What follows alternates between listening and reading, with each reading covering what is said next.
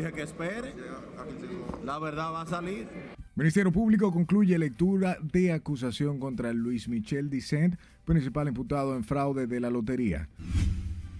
Las Fuerzas Armadas de nuestra República Dominicana han garantizado y seguirán garantizando la seguridad de la zona fronteriza. Autoridades dominicanas aseguran están preparados ante cualquier amenaza que salga de Haití. Vicepresidenta pide al Papa unirse al reclamo de que la comunidad internacional asista al pueblo haitiano. Esa medida sea positiva y, y que evite que el pasaje siga subiendo. Gobierno asume más de 1.600 millones de pesos. Precios de los combustibles se mantienen congelados. Y más de 2.3 millones de pasajeros se movilizaron en cinco meses por seis aeropuertos dominicanos. Histórico. Tribunal Supremo de Estados Unidos elimina la protección del derecho al aborto. Está muy bien, está muy bien, a ver si aplaca un poco la delincuencia. Y continúa el patrullaje mixto. Esta vez policías y militares se trasladaron al sector Los Ríos de esta capital.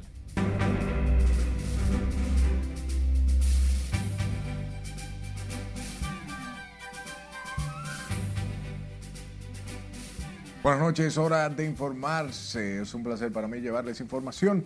De inmediato comenzamos y lo hacemos con el Ministerio Público que concluyó esta tarde la lectura de acusación formal contra el ex administrador de la Lotería Nacional, Luis Michel Dicen, y otros 10 imputados acusados de orquestar un fraude millonario contra varios consorcios de bancas de lotería, quienes podrían enfrentar un juicio de fondo en los próximos días. Jesús Camilo amplía la historia. Buenas noches.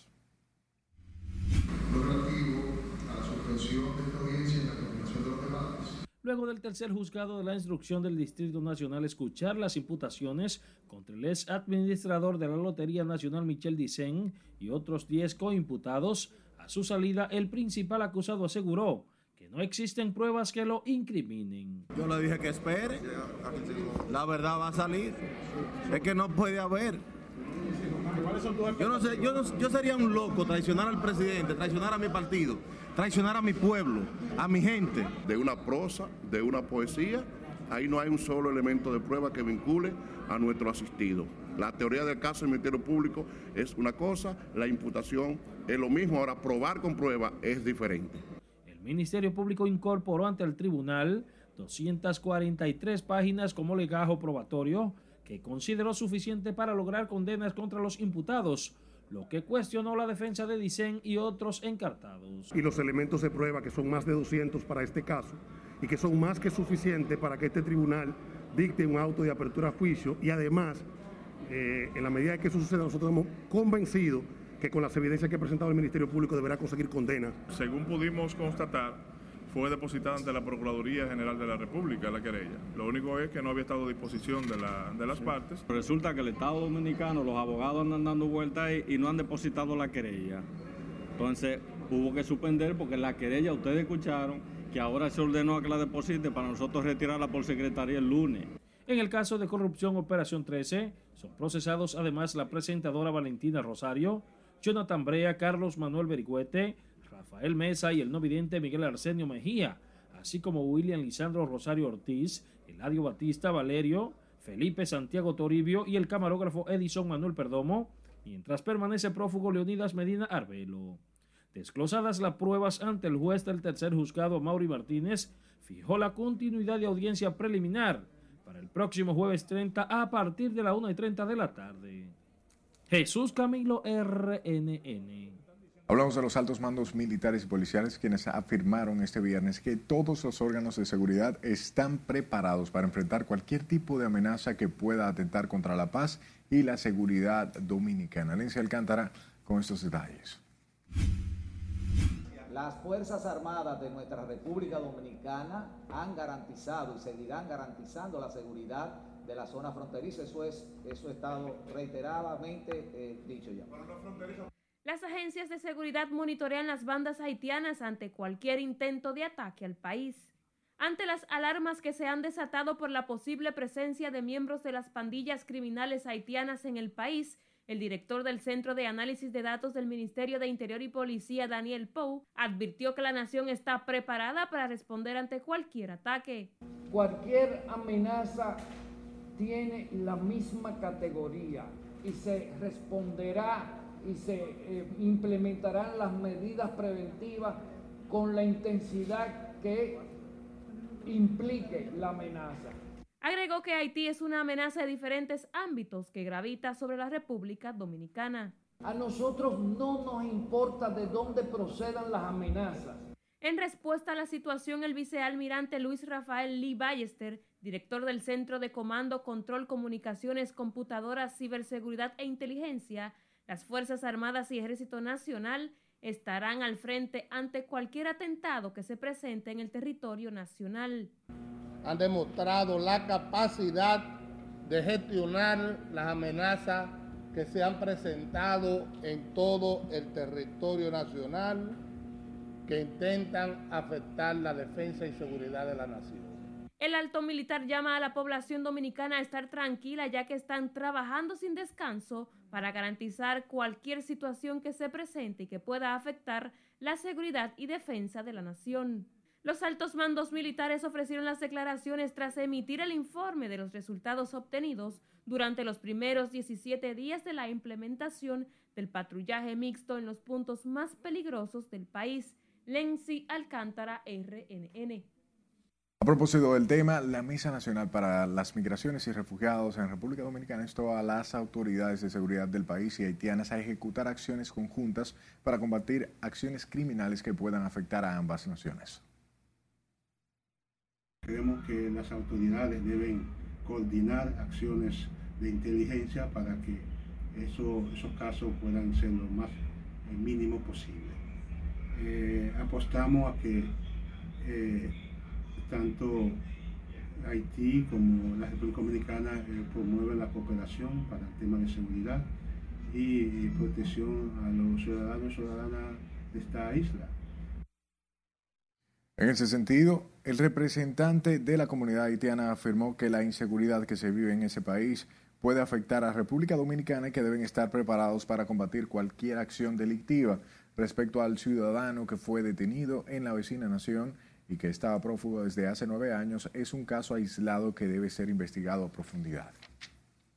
Cambiamos de tema porque este viernes el patrullaje policial y militar se trasladó al sector Los Ríos en el Distrito Nacional con la finalidad de seguir reduciendo los hechos delictivos.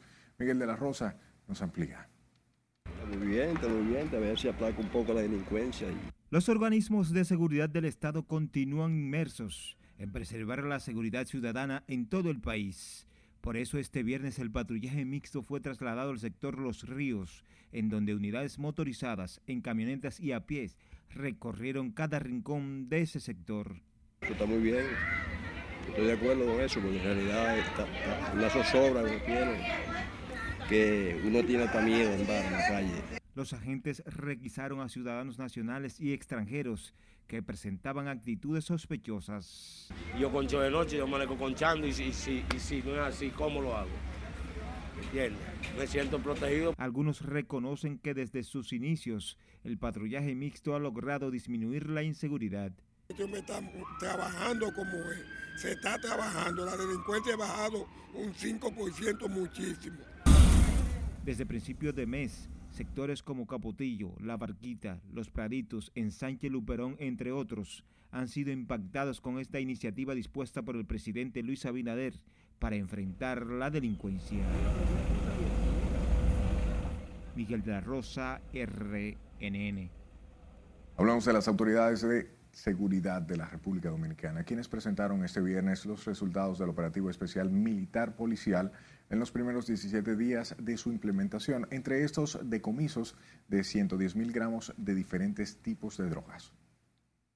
Eh, apresadas 1.910 personas, entre ellas 243 en flagrante delito, o sea, al momento de cometer los ilícitos penales de diferentes eh, tipos o categoría dentro de nuestras leyes adjetivas.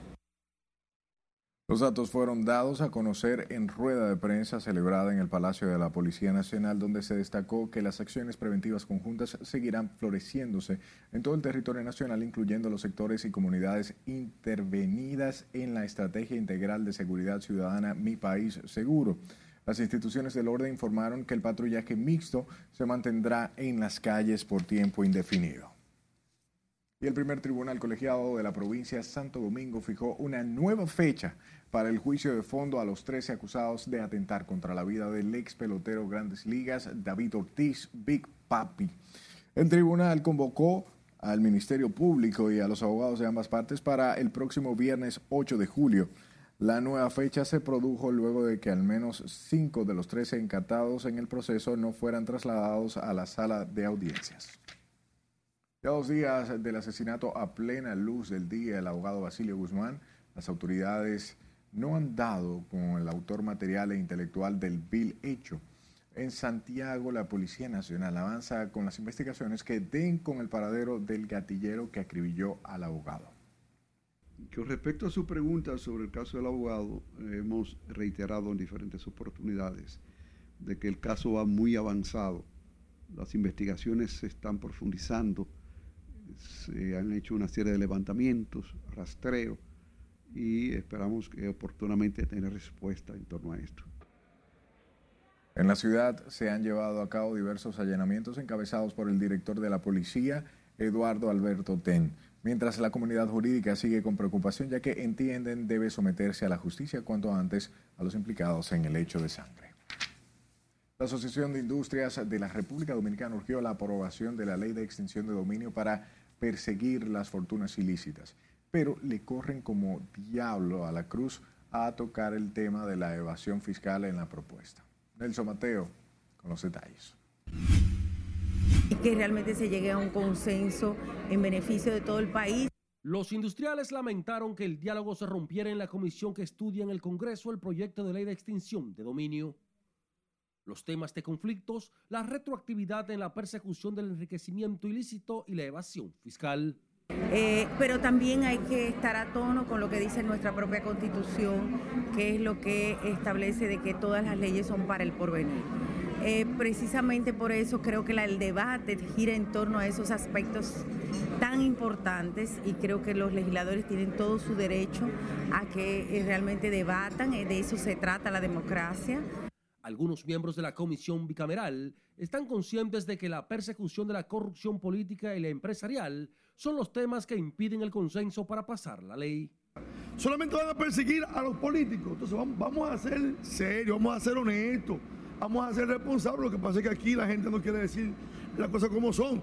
Y a esos empresarios le tienen miedo. La Comisión Bicameral va a sacar una ley de extinción de dominio que va a abarcar a todos los sectores, también el sector político, la corrupción, también como la evasión y defraudación fiscal pero los hombres de negocios consideran que la de extinción de dominio es una normativa que originalmente busca perseguir las fortunas de crímenes como el narcotráfico, el terrorismo, corrupción y no para la evasión fiscal.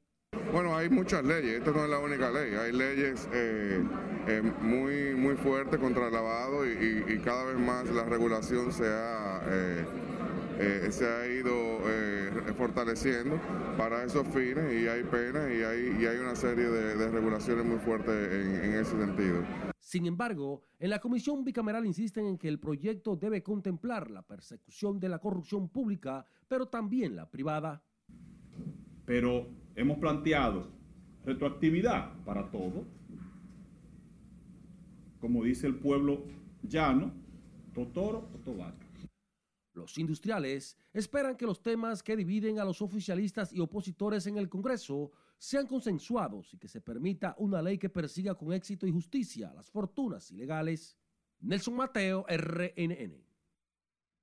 Manténganse informados en nuestra página web rnn.com.de, al igual que la red social de su preferencia. Solo busque el usuario arroba noticias rnn sus denuncias a este número de WhatsApp 849-268-5705 y escúchenos en podcast. Estamos en Spotify, Apple Podcast, Google Podcast como Noticias RNN. Es tiempo de nuestro primer corte de la noche al volver detalles sobre la reunión de la vicepresidenta Raquel Peña con el Papa Francisco. En realidad esos desplomes que tuve que están pareciendo es por falta Además le contamos cómo van las reconstrucciones en el CODIA a una semana del derrumbe en la edificación. Ya regresamos.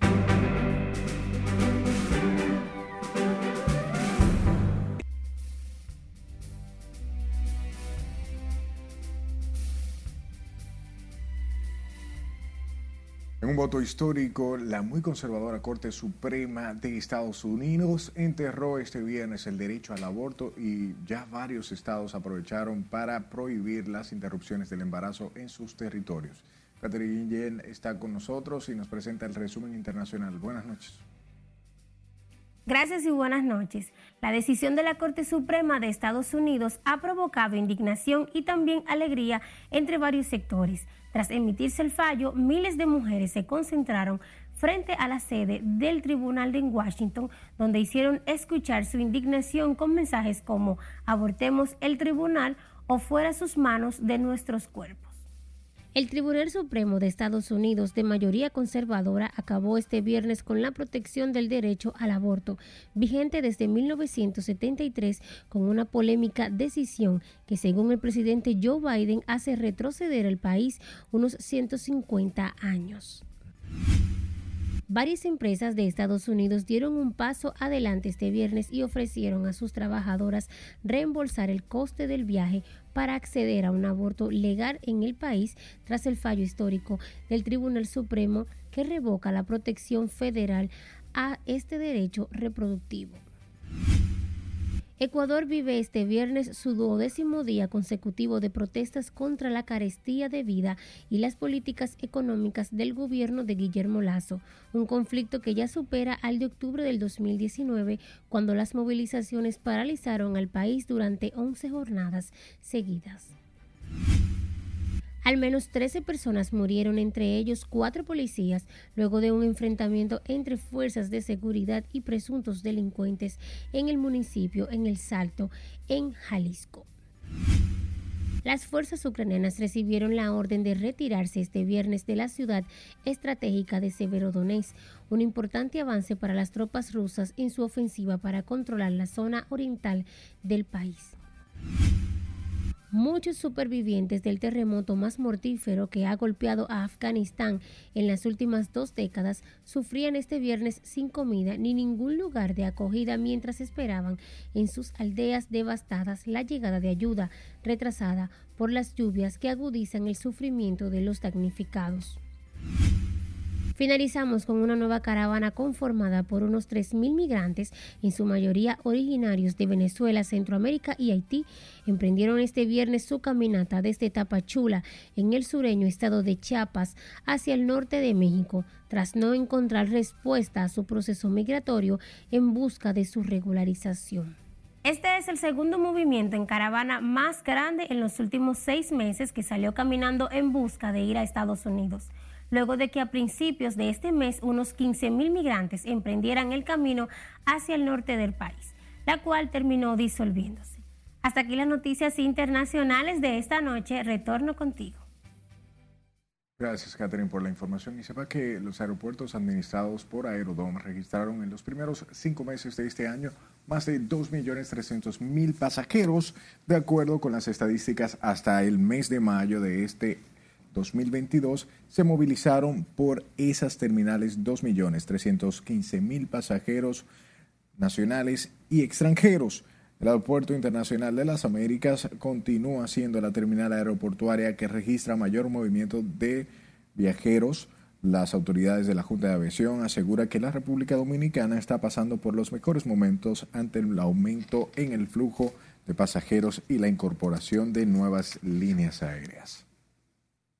Cambiamos de tema, la vicepresidenta de la República, o vicepresidente, bien, Raquel Peña, sostuvo una audiencia privada con el, aquí está, con el Papa Francisco, a quien solicitó unirse en oración por la salud del pueblo dominicano, la paz mundial el cese de conflictos que afectan la humanidad. Durante el encuentro con el líder de la Iglesia Católica, la vicemandataria trató temas relacionados al compromiso que tiene con la humanidad, con el buen manejo de los recursos naturales y la preservación del medio ambiente. De la misma manera, la vicemandataria pidió al Papa Francisco unirse a la petición del presidente Luis Abinader de que la comunidad internacional acuda al llamado de asistencia y ayudas al pueblo haitiano. Por otro lado, legisladores de oposición y de gobierno rechazaron la comisión designada por el Poder Ejecutivo para modificar la ley 61-32, argumentando que el escenario para discutir esa propuesta en el Congreso Nacional no es digno. Nelson Mateo con estos detalles. El Poder Ejecutivo tiene la intención de implementar una amplia reforma a la Ley 6132 que regula la libertad de prensa y difusión del pensamiento. Para ello, designó por decreto una comisión de ocho abogados, directores de medios y del Colegio Dominicano de Periodistas. El presidente ha tenido que intervenir en torno a una decisión ya de una ala del Congreso, en este caso el Senado de la República. ¿Por qué el presidente tener que designar una comisión ante, eh, diría yo, la, negligencia o la decisión desafortunada de, una, de, un, de un Senado que ha aprobado un proyecto de ley que va en franca violación a la libertad de expresión. Lo que aspiramos es que eh, no usurpe no solamente las funciones del Congreso, sino que haga un trabajo profesional, escuchando a todos los sectores y sobre todo consensuando. Los legisladores, aunque reconocen la capacidad de los comisionados, defienden el Congreso Nacional como el escenario para hacer la reforma.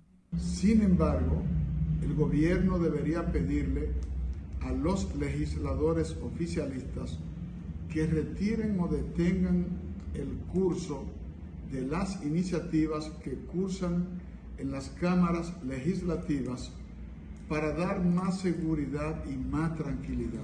La Comisión de Ministerio Público que preside en la Cámara Baja Amado Díaz está apoderada del proyecto sobre ciberseguridad y los controles que la propuesta reserva a la libertad de prensa se suma también a la defensa de que en el Congreso se discuta la reforma a la ley 6132. Nosotros no, no, siempre nos vamos a inscribir en que hay que respetar los espacios, que los poderes del Estado deben tener su, su, sus escenarios, su autonomía y es un asunto que, se ha hecho ya consuetudinario en, en la gestión de Luis Abinader. Nosotros no nos vamos a oponer tampoco porque todo lo que venga a contribuir adicional a la comisión de juristas y periodistas designada para la reforma de la ley 6132, en el Congreso reposan dos proyectos que tocan aspectos sobre la libertad de prensa, el de ciberseguridad y el de la senadora Melania Salvador.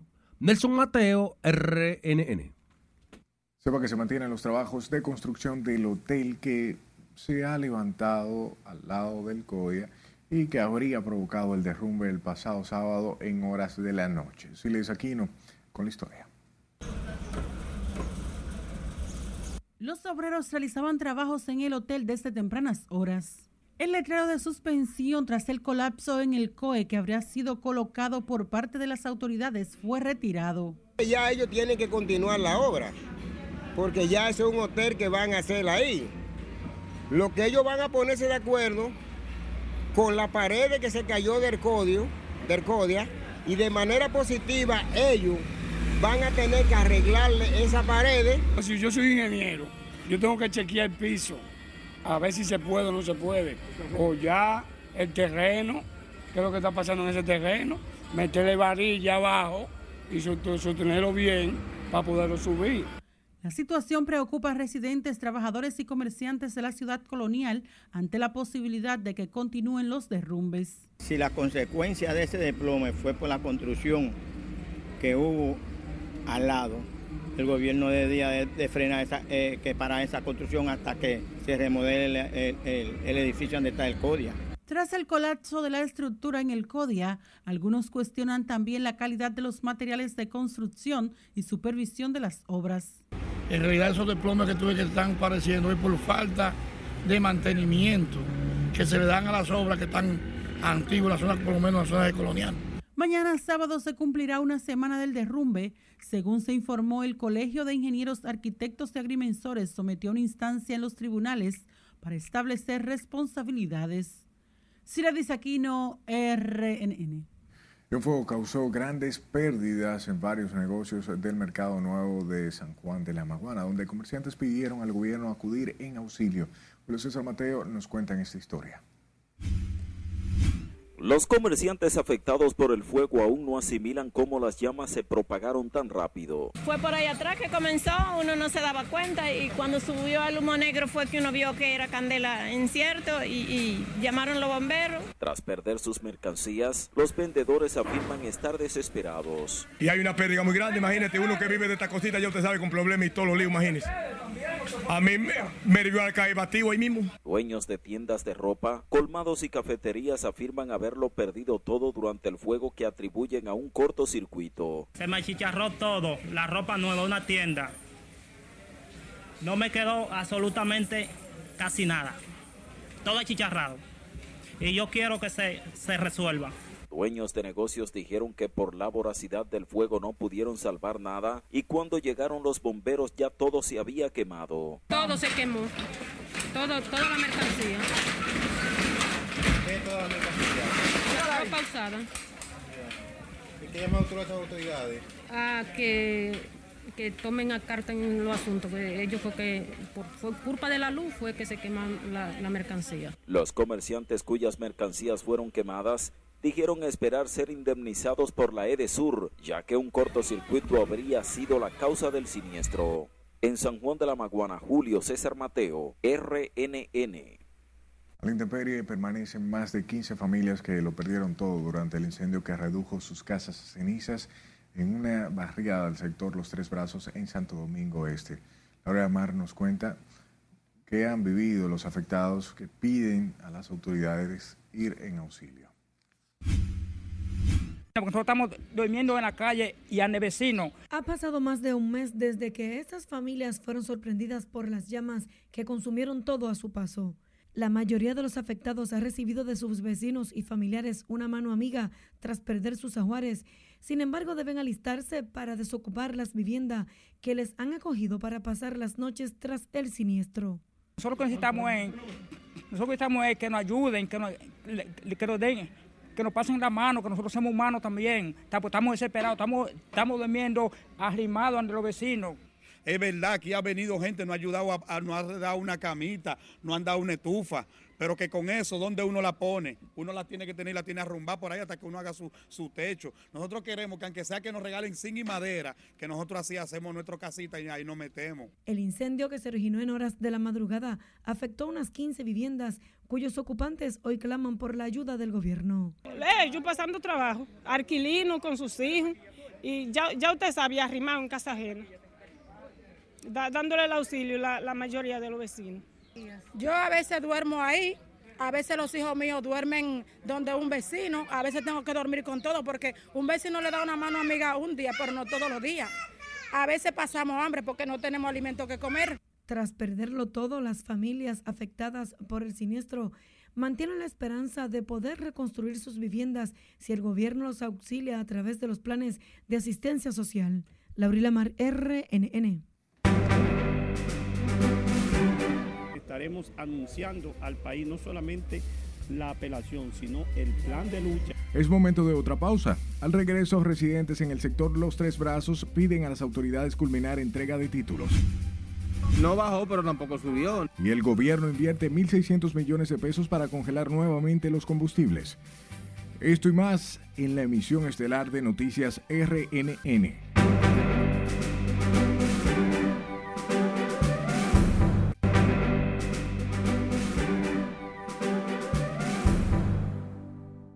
Gracias por su tiempo. Residentes de los Tres Brazos clamaron este viernes porque se ha retomado el programa de titulación que en ese sector de Santo Domingo se dio luego de que una juez desestimara la acusación contra el exfuncionario o exfuncionarios de la Corporación Dominicana de Empresas Estatales por supuestas ventas ilegales de esos terrenos. Lencia Alcántara, con más. Nosotros la semana que viene estaremos anunciando al país no solamente la apelación, sino el plan de lucha. El reclamo de los moradores del barrio Presidente Caamaño de los Tres Brazos en Santo Domingo Este vuelve a reaparecer luego de que un tribunal beneficiara con su sentencia a los exfuncionarios del acorde acusados de supuestas ventas ilegales de solares en esta área. Porque esta sentencia sencillamente está eh, influida por una presión eh, que prácticamente establece que los que vendieron el sector presidente Camaño eh, son unos angelitos y que definitivamente pues no hubo ningún tipo de acción que amerite una acción penal. Nosotros lo rechazamos. Dicen que producto de la incertidumbre que ha generado el proceso, al menos siete personas fallecieron sin que se le otorgara la certificación de propiedades la cual habitaban hace varias décadas. Que si se quiso montar un show mediático con esto, realmente nosotros nos limpiamos las manos, nosotros presentamos nuestra querella como eh, Comisión de los Derechos Humanos, como Comité de Lucha, y nosotros vamos a apelar a que en el juicio, en un juicio penal contradictorio, se demuestre que prácticamente hubo dolo en lo que fue la venta de los tres brazos. Los comunitarios de los Tres Brazos amenazan con llevar su lucha hasta las puertas del Palacio Nacional si no reciben respuesta de la situación en un tiempo razonable. Entendemos que el presidente en su momento pues va a entregar los títulos, pero vuelvo y reitero, nosotros queremos que estos, estos personeros pues sean eh, sean presos porque nosotros es lo que estamos demandando. También anunciaron que la semana entrante apelarán la decisión del juez del sexto juzgado de instrucción del Distrito Nacional, juez Francisco Rodríguez Consoró, quien dictó un auto de no al lugar a favor de los implicados en el caso, tras alegar que el Ministerio Público no mostró las pruebas necesarias para condenarlos. Lenzi Alcántara, RNN. Pese al incremento del precio en el barril del petróleo en el mercado internacional, el gobierno ha destinado más de 18 mil millones de pesos en subsidio a los combustibles y este viernes fueron congelados todos los precios de los derivados. Jesús Camilo con estos detalles. Esperemos que esa medida sea positiva y, que evite que el pasaje siga subiendo. El subsidio a los combustibles representa para el gobierno una inversión de más de 18 mil millones de pesos a la fecha fin de evitar que las alzas en el precio del barril del petróleo sea transferido a los consumidores. Ante esta realidad, el gobierno dispuso a través del Ministerio de Industria y Comercio congelar los precios de los carburantes para la semana del 25 de junio al 1 de julio. No bajó, pero tampoco subió, entonces eso hay que darlo como bueno y válido hasta nuevo aviso. Para que la persona sí tenga, o sea, se pueda, como le digo, en una ocasión tenga mejor facilidad de de poder estar dando los transportes porque el pasaje está muy caro, en verdad, y está muy bien, lo veo muy bien. Que siga bajando más de ahí, a ver si consideramos el pasajero, el cliente, porque el pasaje es demasiado caro. Todo está caro, la goma caro, todo caro. El gobierno anunció que mantiene el subsidio extraordinario de los hidrocarburos con más de 1.630 millones de pesos al mes para evitar dramáticos aumentos en el mercado local. Los precios son los siguientes. La gasolina premium se venderá a 293 pesos con 60 centavos por galón. La regular se venderá a 274 pesos con 50 centavos por galón. El gasoil regular se venderá a 221 pesos con 60 centavos por galón, mientras que el óptimo se venderá a 241 pesos con 10 centavos por galón. Precisó que con esta medida se frenan las alzas en el GLP de más de 5 pesos por galón, la gasolina premium irregular por más de 80 y 90 pesos por galón, del gasoil regular de más de 125 pesos, entre otros carburantes. Jesús Camilo RNN. El Consejo Nacional de la Micro, Pequeña y Mediana Empresa ha otorgado en los últimos seis meses 13 mil millones de pesos en préstamos como parte del plan de reactivación económica por el impacto de la pandemia de la COVID-19. Nancy Alcántara con más detalles.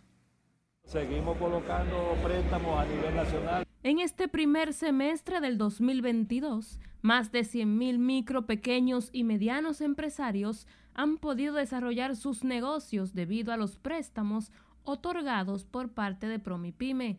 La acción se lleva a cabo por parte del gobierno a través de la entidad con el objetivo de continuar con la estimulación económica luego de la recesión provocada por la pandemia. La semana pasada estuvimos los alcarrizos entregando préstamos a más de mil prestatarios con 142 millones de pesos, trabajando siempre con los más pequeños, los que están allá abajo, los que a veces dependen de los prestamistas, prestándole dinero a un 1% mensual para los comercios y servicios y a un 8% para la pequeña el director de la entidad Porfirio Peralta habló del tema tras encabezar un encuentro comunitario en el sector Los Tres Brazos de Santo Domingo Este llamado Edúcate Verde, el cual tiene el propósito de concientizar a los ciudadanos de esa zona sobre la cultura del reciclaje. Sobre los temas que tienen que ver con el cuidado del medio ambiente, con proteger su territorio, con contribuir a mantener limpio el barrio y por supuesto poder hacer negocio a través de la basura, que precisamente es algo que estamos tratando de intentar. En el encuentro se hizo una presentación de artículos artesanales que se realizaron a partir de desechos de esa localidad. Nosotros utilizamos todo tipo de desechos sólidos para transformarlos en piezas de arte.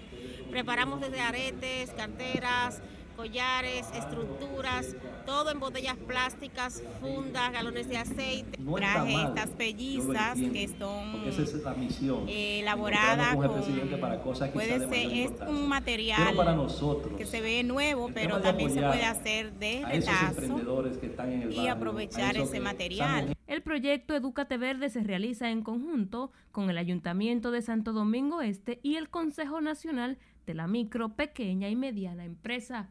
Lenzi Alcántara, RNN. El presidente Luis Abinader encabezó la inauguración del Centro de Diseño e Innovación de la Zona Franca Eaton Corporation DR, donde se crearán dispositivos tecnológicos de alto nivel, lo que permitirá al gobierno promover al país como destino nearshore. En ese sentido, el jefe de Estado resaltó la tendencia a diversificación de las zonas francas nacionales, de quienes dijo se encaminan a transformarse en espacios de desarrollo de cerebros especializados en el diseño y la innovación tecnológica.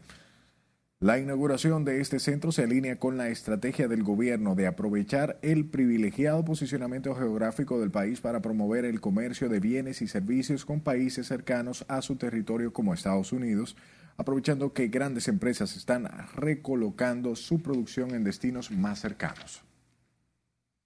Y el presidente de la Fuerza del Pueblo, Leonel Fernández, aseguró que la seguridad alimentaria en la República Dominicana no está garantizada con las políticas que se están adoptando desde el Poder Ejecutivo. Fernández explicó que como consecuencia del confinamiento mundial producto de la pandemia de la COVID-19, la economía mundial se paralizó obligando a los gobiernos a tomar medidas de expansión del gasto y de circulación monetaria. La cosecha de primavera de arroz entra en el mes de marzo y el gobierno autorizó el contingente arancelario arrocero del DERECAFTA en el mes de febrero. De manera que entró al mismo tiempo la cosecha de primavera con las importaciones autorizadas de Estados Unidos. Cuando todo eso entra junto, hay una sobreproducción del, cereal y por tanto se desploma el precio, pero arruina a los productores. Entonces, el gobierno ni siquiera sabe el momento que debe tomar para una decisión de esa trascendencia todos los años se importa arroz de Estados Unidos en el, contingente arancelario, pero fíjense lo delicado que es el momento en que debe hacerse. Al hacerse en febrero, se genera sobreproducción y arruina a los productores de arroz, que a pesar de todo lo que el gobierno ha hecho, los arroceros están inconformes. Leonel Fernández reconoció que varias de las medidas implementadas por el actual gobierno, como algunas importaciones de alimentos, serían las mismas en un gobierno de la fuerza del pueblo. Y el jurista y comunicador Ricardo Nieves planteó la necesidad de que se apruebe en el Congreso Nacional la ley de extensión de dominio, normativa que vendría a contrarrestar distintos delitos en el país. Asimismo, atribuyó la dilatación de la pieza en el Congreso al temor de los legisladores para evitar ser objeto de aplicación de la ley. Los de nuestro país no han aprobado esa ley porque le tienen miedo, porque muchos de ellos tienen patrimonio que, que son sospechosos. No hay otra manera de que pueda explicarse. Y, tienen el mismo comportamiento todos, de todos los partidos. A mí me luce que lo que ocurre es que hay temor a las fortunas que no tienen acta de nacimiento, a las riquezas que no, tienen un domicilio ni un origen claro. El proyecto de ley de extinción de dominio bajo estudio en el Congreso Nacional ha sufrido un revés sin que avancen en el análisis de la pieza ante las confrontaciones de legisladores por diferentes criterios sobre la iniciativa. El director Ricardo Nieves ofreció las declaraciones tras encabezar la conferencia El lavado de activos, investigación estratégica en el siglo XXI en la Universidad Autónoma de Santo Domingo. Cambiamos el tema. La unidad 1 de la central Punta Catalina estará fuera de servicio durante el fin de semana con la expectativa de retornar el sistema el próximo lunes. Esto lo informó la administración de la institución este viernes. Esto se debe a que la planta continúa programada o cuenta, continúa con su programa de reemplazo y ajusta eh, de piezas menores y partes secundarias de la estructura de generación que ha estado fallando a la larga, que podrían crear situaciones indeseables mayores si no se toman acciones preventivas. Esta información agrega que el programa de reemplazos requerirá en ambas unidades paradas cortas que serán debidamente comunicadas al organismo coordinador del sistema eléctrico interconectado. Advertimos que las imágenes que van a ver son perturbadoras. Es el momento en el que ocurrió un aparatoso accidente en la carretera Maimón Cotuí, próximo a la entrada Barri Pueblo Viejo. Tal y como se observa, el conductor se habría quedado dormido y se descarriló chocando el vehículo de enfrente con un autobús de pasajeros. La tragedia se registró alrededor de las 8 de la mañana del día de hoy. Un empleado de la misma fue la persona que falleció. Varias personas resultaron heridas en el mismo. es un sistema, es, total, es totalmente en circuito cerrado. Es tiempo de nuestra última pausa comercial. Al volver, estudiantes de medicina en la UAS serán beneficiados con moderno hospital. La mayoría de los centros eh, de ingreso de pacientes de COVID. Y ante un aumento de casos de la COVID-19 en el país, galenos piden a las autoridades continuar con esquema de vacunación. Ya regresamos.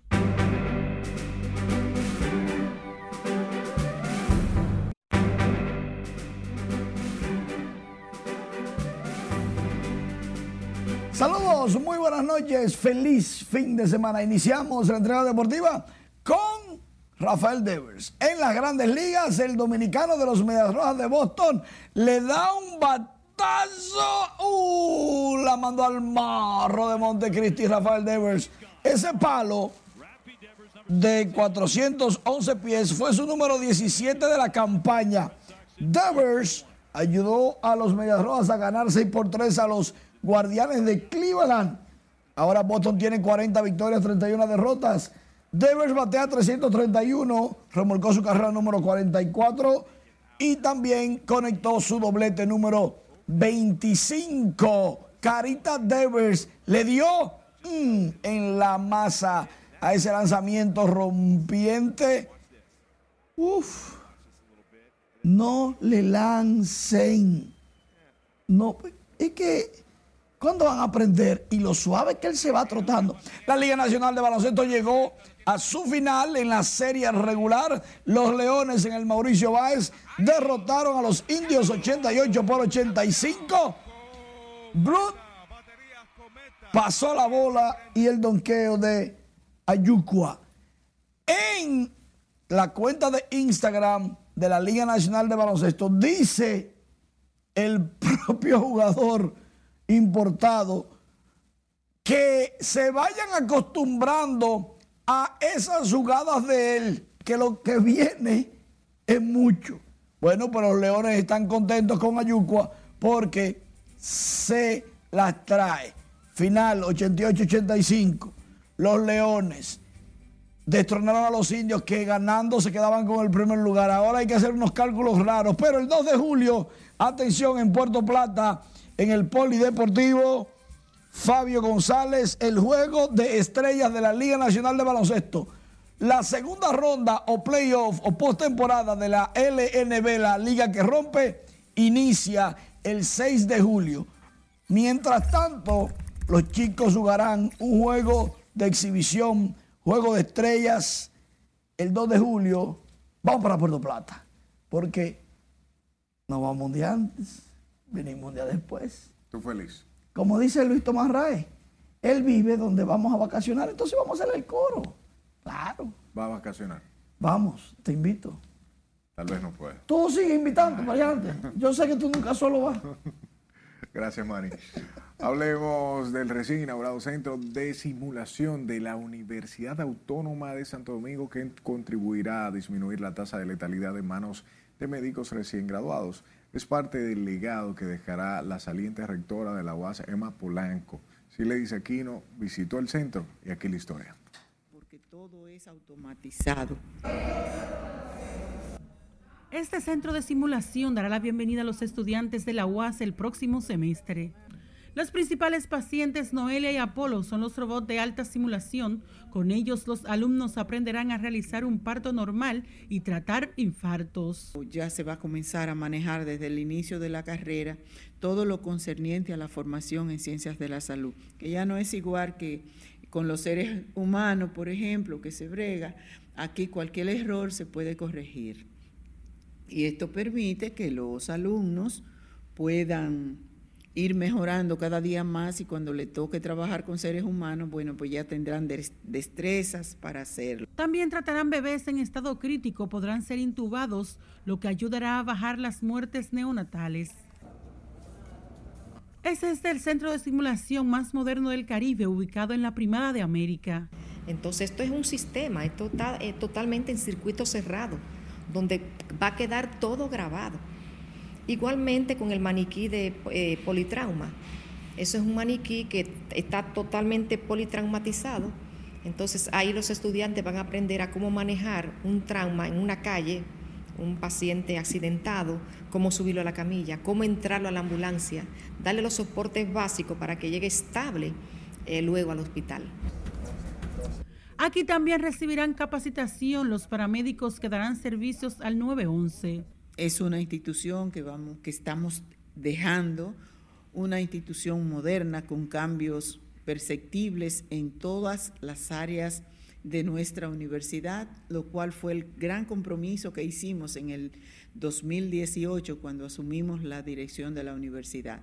La innovación en el centro de simulación, cuya inversión supera los 150 millones de pesos, es parte del legado de Emma Polanco que dejará su salida de la rectoría en la UAS. La próxima semana, la Universidad Autónoma de Santo Domingo abrirá visitas guiadas al público.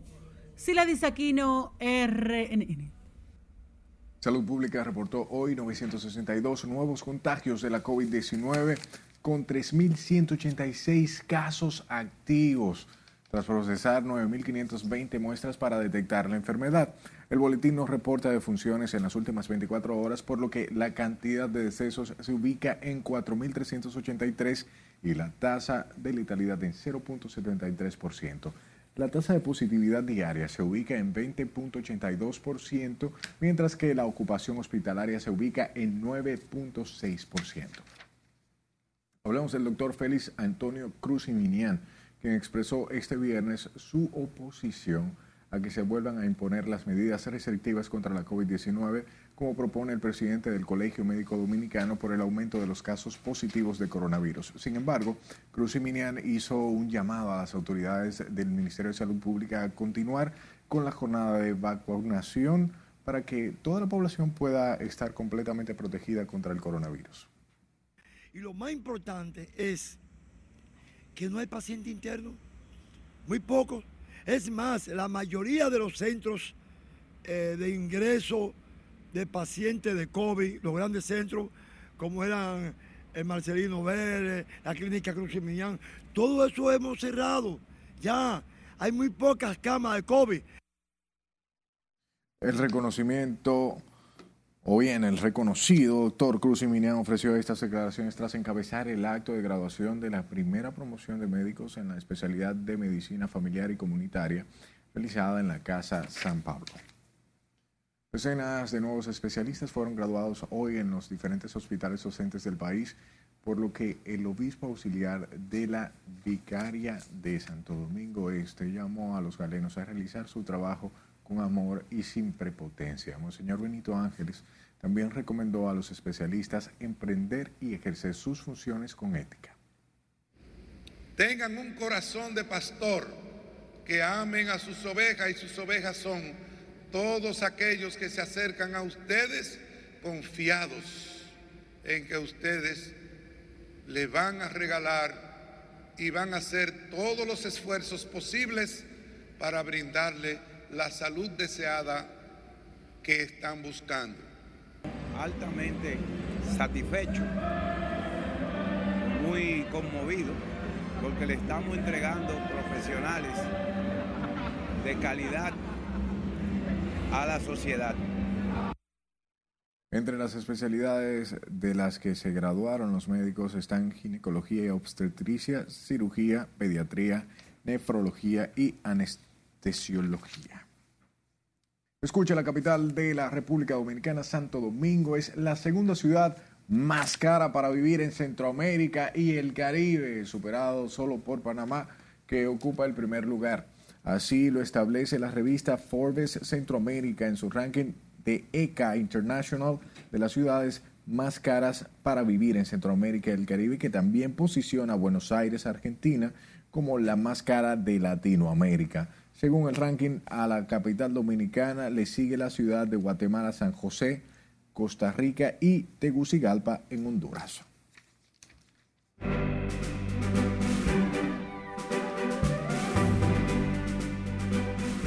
Hola, ¿qué tal? Muy buenas noches. El merenguero Alex Bueno agotó una serie de ciudades por Chile. Más detalles a continuación. El destacado artista dominicano Alex Bueno agota una exitosa gira por Chile que lo ha llevado a presentarse en diferentes ciudades y centros de diversión del país sudamericano. Alex Bueno, considerado como uno de los mejores cantantes de merengue, se ha presentado con éxito en nueve ciudades de Chile. Que esté en la cárcel no limita al productor musical Rafi Pina a crear nuevos proyectos. El prometido de Nati Natasha anunció que el próximo 4 de julio estrenará ¿Quién es Rafi Pina? Una docu-serie donde contará su verdad. Son varios episodios que el propio productor dice que cada vez se pondrán más interesantes. Tras la sentencia de 41 meses de condena, la vida de Rafi Pina cambió en su totalidad. El restaurante Sky Europa abrió sus puertas al público este jueves con una novedosa propuesta a cargo de la chef dominicana María Marte, quien garantizó una experiencia exquisita mezclando lo mejor del sabor mediterráneo y quisqueyano. Estamos en Sky Europa y yo quiero que ustedes se deleiten, pero que sobre todo vean que es muy fácil ser creativo en la República Dominicana. El concepto propuesto por Sky Europa es una travesía cuyo punto de partida es España, el Mediterráneo, y su puerto de llegada es el Caribe. El restaurante está ubicado entre las calles Arzobispo Meriño y Emiliano Tejera de la zona colonial en la terraza del Hotel Gran Europa. La cantante mexicana Irma Lidia fue asesinada por su esposo, el abogado Jesús Hernández, en un restaurante. Según los testimonios, la cantante y su esposo sostuvieron una discusión en uno de los salones privados del mencionado restaurante cuando el abogado sacó su arma y la accionó en diversas ocasiones. Y el ídolo global de la bachata, Prince Royce, se une a las superestrellas Nicky Jam y Jay Weller para lanzar su nuevo sencillo titulado Si te preguntan, una romántica bachata que derretirá los corazones rotos y endulzará los oídos del mundo entero, cuya letra habla sobre destacar lo bonito y no lo malo de lo que fue una relación. La melodiosa voz de Prince Royce, junto al talento de Nicky Jam y el flow de Jay Weller, quienes por primera vez interpretan una canción en este género. Enhorabuena para Prince por lograr que la bachata siga volando alto con nuevos géneros. Hasta que diversión feliz resto de la noche. Muchísimas gracias, Miriam, por las informaciones y las gracias a usted por llegar hasta aquí con nosotros. Buenas noches.